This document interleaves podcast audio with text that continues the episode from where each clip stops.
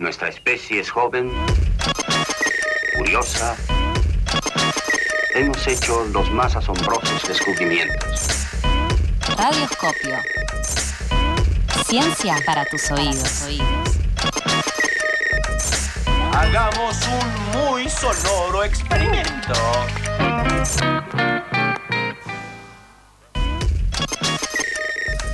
Eh, ¿Y cómo viene este martes, Toto? Disfrutándolo, disfrutando mi último martes, más, allá de- del chiste que hicimos al principio, no sé quién lo ha entendido, quién no, eh, es realmente mi último martes, así que estoy acá disfrutando. Ya la semana que viene voy a pasar de lunes a viernes, no, de lunes a viernes no, de lunes y viernes. eh, voy a hacer ese chiste bastante. No estoy de lunes a viernes, estoy de lunes y viernes. eh, con Charlie, con Sofía, así que bueno, te dejaré con Mika. Cambiazo, se cambian la remera. Y ahora viene una hermosa columna en la cual aprendemos un montón de cosas, de ciencia, eh, con Rolito. Querido Rolo, ¿cómo estás? Buenas, muy bien. Acá un poco en un formato hogareño hoy, porque bueno, de vez en cuando toca, toca salir por, por la virtualidad de vuelta. Me viene bien el fondo que se puso Toto, para los que solamente nos están escuchando, tiene un fondo marino ahí En atrás de, de su reunión de Meet, eh, que me viene bien, porque tiene un poco que ver con el tema de hoy, viste que siempre ando, ando buscando cosas que conecten. Eh, bueno, ya habíamos empezado a hablar un poco la semana pasada del tema plásticos. Eh. Acá va un recordatorio para los que nos pierden el hilo. Recuerden que están en Spotify todas las columnas subidas eh, y, distintas entrevistas del programa, así que pueden buscarlo ahí. Hermoso. Pero bueno, habíamos arrancado a hablar de plásticos y nos habíamos quedado en, eh, en el final de la Segunda Guerra Mundial, ¿no? O sea, termina la Segunda Guerra Mundial, los plásticos que hasta entonces tenían usos eh, militares, Claro. y bueno, las fábricas que quedaron dijeron, ta, ¿dónde metemos esto? Y lo, se volcaron a fabricar productos de consumo masivo. Eh, No, entonces, olvi- no olvidar que en la primera vez, el cuento de, la- de las pelotas de pool, tatazo, el público se renueva. Mm. Se crean, el plástico se crea para poder reemplazar el marfil de las pelotas de pool. Así arranca. Y viste cómo es, los problemas de ricos en general, eh, nada, motivan, motivan que la gente se mueva. Sí. Eh, pero bueno, acá va una pregunta, ¿no? Que es, después de ese, después de la Segunda Guerra, cuando entran a, a fabricarse un montón de, de productos eh, con plásticos, ¿cómo afecta eso a nuestra vida cotidiana? ¿no? O sea, ¿dónde, dónde empieza a aparecer? Y acá lo que, lo que les digo es hacer un, un pequeño ejercicio que es que miren, o sea, les radioescuchas y, y ustedes, 10 objetos alrededor de ustedes, ¿sí? Eh, así rápidamente, Sí. piensen cuántos tienen plástico, o son todos de plástico o tienen plástico como uno de los componentes. Mm. Seguro, el teclado de la compu es plástico, ¿no? Sí. Sí. Sí, todo, todo tiene plástico acá, menos el vaso de vidrio. ¿Tiene Eh, cinta? nada. ¿La cinta es plástico? ¿Cuál? La cinta, es la cinta no es coach, la, la cinta transparente, ¿es plástico eso? Sí, plástico. Todo tiene plástico. Sí, sí, o sea, es- digamos, si no todo, la, la mayoría de esos 10 elementos tienen plástico. Zafan, con suerte, quizás, algunos muebles. Tipo, si uno mira así, oh, tengo una silla de madera, y decís, ah, la zafé. Bueno, pero tienen pegamento, tienen otras cosas. Eh, vamos a darle changüí, vamos a darle changüí que no sea solo plástico.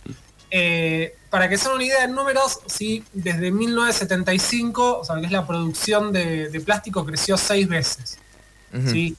Y, y sigue creciendo, ¿no? Mismo en Argentina, eh, de, entre 1990 y 2016, o sea, más o menos 30 años, pasó de 11 kilos, que es lo que pesa un cachorrito, un cachorrito no un perrito, Oh. a 43 kilos, que es lo que pesa un pibe de 10 años, un pibe, una piba de 10 años.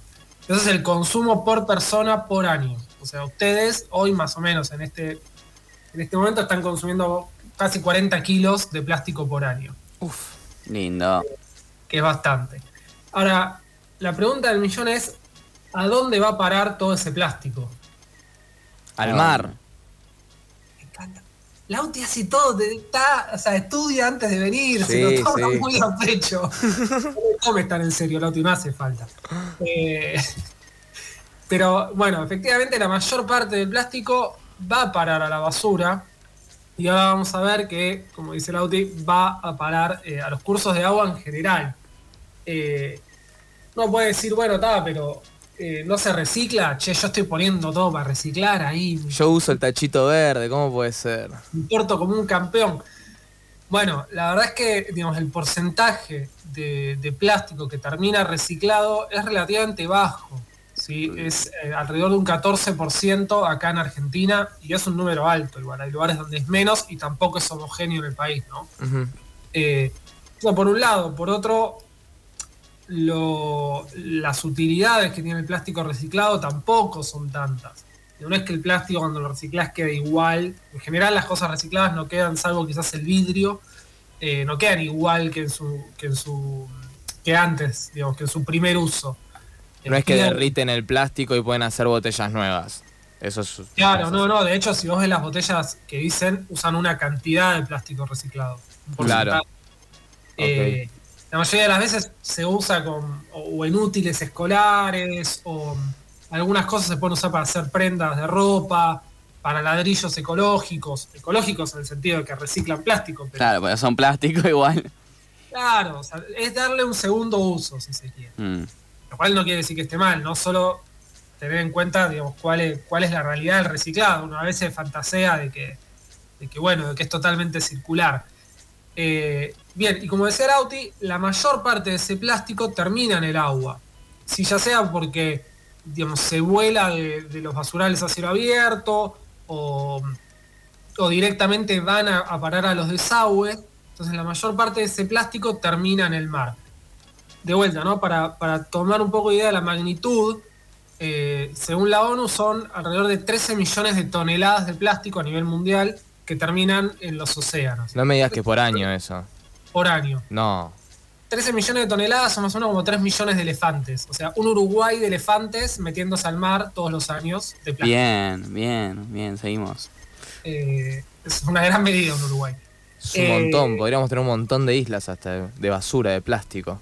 Bueno, eh, Lauti me da todos los pies.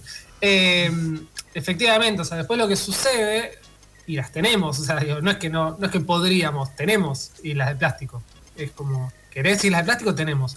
Bien. Eh, lo que termina pasando es que ese plástico en el océano, que lo, lo que pasa es que uno dice, bueno, está, el plástico desaparece, ¿no? Se va, ya no lo tengo acá, no, está, no lo veo todo el tiempo, si bien aparecen en, en- uno va por la calle y ve residuos todo el tiempo, en el océano se juntan lo que son giros oceánicos, las corrientes que van que, que van moviéndose a través de los océanos, en algunos lugares hacen como una especie de giros grandes, ¿no? Te estoy hablando de, de cientos y cientos, miles de kilómetros. Eh, entonces lo que sucede es que se forman esos giros, se acumula toda la basura y se forman grandes islas, islas de superficie del tamaño de provincias, te estoy hablando, o más. Wow. Eh, entonces, uno no lo ve, pero queda atrapada ahí. Eh, y de vuelta, ¿no? Para darse una idea de, de cuánto es. Acá en Buenos Aires, en la provincia, en 2019 se hizo un, un censo de basura costera, marina. O sea, gente recorriendo voluntarios, recorriendo la playa, eh, levantando residuos y clasificando, ¿no? Hmm. es plástico, esto no es, esto es colilla, digamos, distintas, distintas categorías. El 80% de, de esos residuos eran plástico. Claro.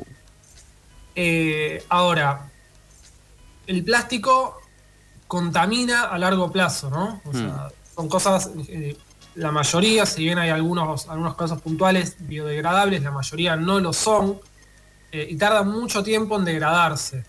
¿sí? De vuelta, una, por ejemplo, una botellita de agua, Sí. Y yo ahí vi que Toto tomó recién, pero de una lata, creo, bien, Toto, es un poco mejor. Estamos muy palermitanos, desde un frasquito de mermelada. frasquito de frasquito, mermelada, bueno, tomás el frasquito que... Pero tiene, tiene pegado con cinta también, porque todo tiene plástico. Rolo, estoy aprendiendo eso y.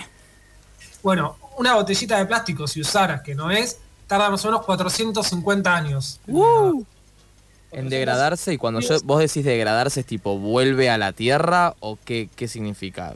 No, en quedar, digamos, a nivel molécula, terminar de degradarse. Ok. No, vamos a ver qué sucede cuando, cuando uno, digamos, en, en- en esos 450 años. Pero 450 años son más o menos 5 Mirta Legrand. No, no, Mirta Legrand es eterna.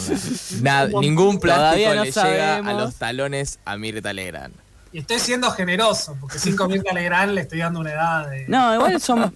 Eh, sí, son 5.000 toneladas. Está bien el cálculo, Rolo, muy bien. También puede ser una Mirta Legrand, digamos, ¿no? O sea, Ah, todavía puede ser una. Es eterno. Claro. Eh, pero bueno, el momento, entonces, este, esta lentitud con la que se degrada esta persistencia en el ambiente genera un montón de problemas. El primero, digamos, la- el primer, em, el, el primer problema que, que traen en- en- a nivel contaminación es, una vez que alcanzan los cursos de agua, son un peligro para la vida marina. ¿sí? Acá no, eh, no les recomiendo buscar fotos porque es dolorosísimo. Sí. Eh, pero los- la- las especies, digamos, acuáticas no están acostumbradas a esta magnitud de residuos ni a este tipo de residuos. Sí, los Entonces, videos de, de no. tortugas que le sacan cosas de la nariz son horribles. Cuando Ah, bueno, y así cosas- hay millones. Hay millones, millones, De hecho, espantosos. Si vos ves, las tortugas comen eh, medusas, ¿sí? estas Sí. cosas que o el agua viva que, que, odias de la playa. Eh, si vos ves una bolsa flotando, es igual una Es medusa. una medusa, claro. O sea, yo, yo tortuga me la como también. Eh, nada, y, y en eso digamos, afectan a la fauna de distintas maneras, o sea, por asfixia, por pérdida nutricional, por obstrucción estomacal, se enredan, se ahorcan. No solamente a nivel océano tampoco, ¿no? Eh, hay un estudio hace poco de mm, dos investigadores, Clara Mitchell y Martín Bletter, de, de la Universidad de, de Rosario en Santa Fe, que hacen, hicieron un estudio a lo largo del río, ¿no?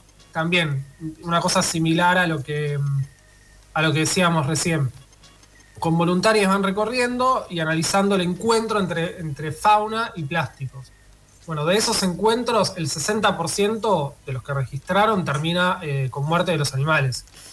Wow. Sí, Son registros fotográficos, de vuelta pueden buscarlo, pero no lo recomiendo. Eh, así que bueno, esa es el- el- la magnitud del problema a nivel macro. O sea, todavía ni siquiera el plástico empezó a degradarse. Te estoy hablando Claro. del- de la tanza de pesca enredada, de pájaros usando tenedores de plástico para hacer nidos. Eh, después vamos a ver qué sucede cuando eso se hace más chico y vamos a tratar de traer un poco, pensar una salida al problema que a tener un poco más de esperanza. Eh, algo que levante la mañana. Igual, Rolo, no vale, porque yo ahora me voy y me dejabas con esto, con la angustia. Y ya estoy angustiado porque no te voy a tener más los martes. Te voy a tener que escuchar todos los martes, Rolo. Es bien lo que me haces. Te vamos a, vamos a extrañar, Toto. Eh, pero bueno, por hoy vamos a dejar acá, te dejo con el suspenso. Después la puedes buscar en Spotify como el resto de la gente. Eh, como los plásticos, la columna esta va a durar un poquitito más. eh, esperemos que un poquitito menos que un plástico. Así que nos vemos el martes que viene, si te parece, con Lauti. Y bueno, será con Mika. Muchísimas gracias, Rolo, por contarnos y enseñarnos un poquito más todos los martes. Nos vamos con el cuarto tema, Billie Eilish Bad Guy.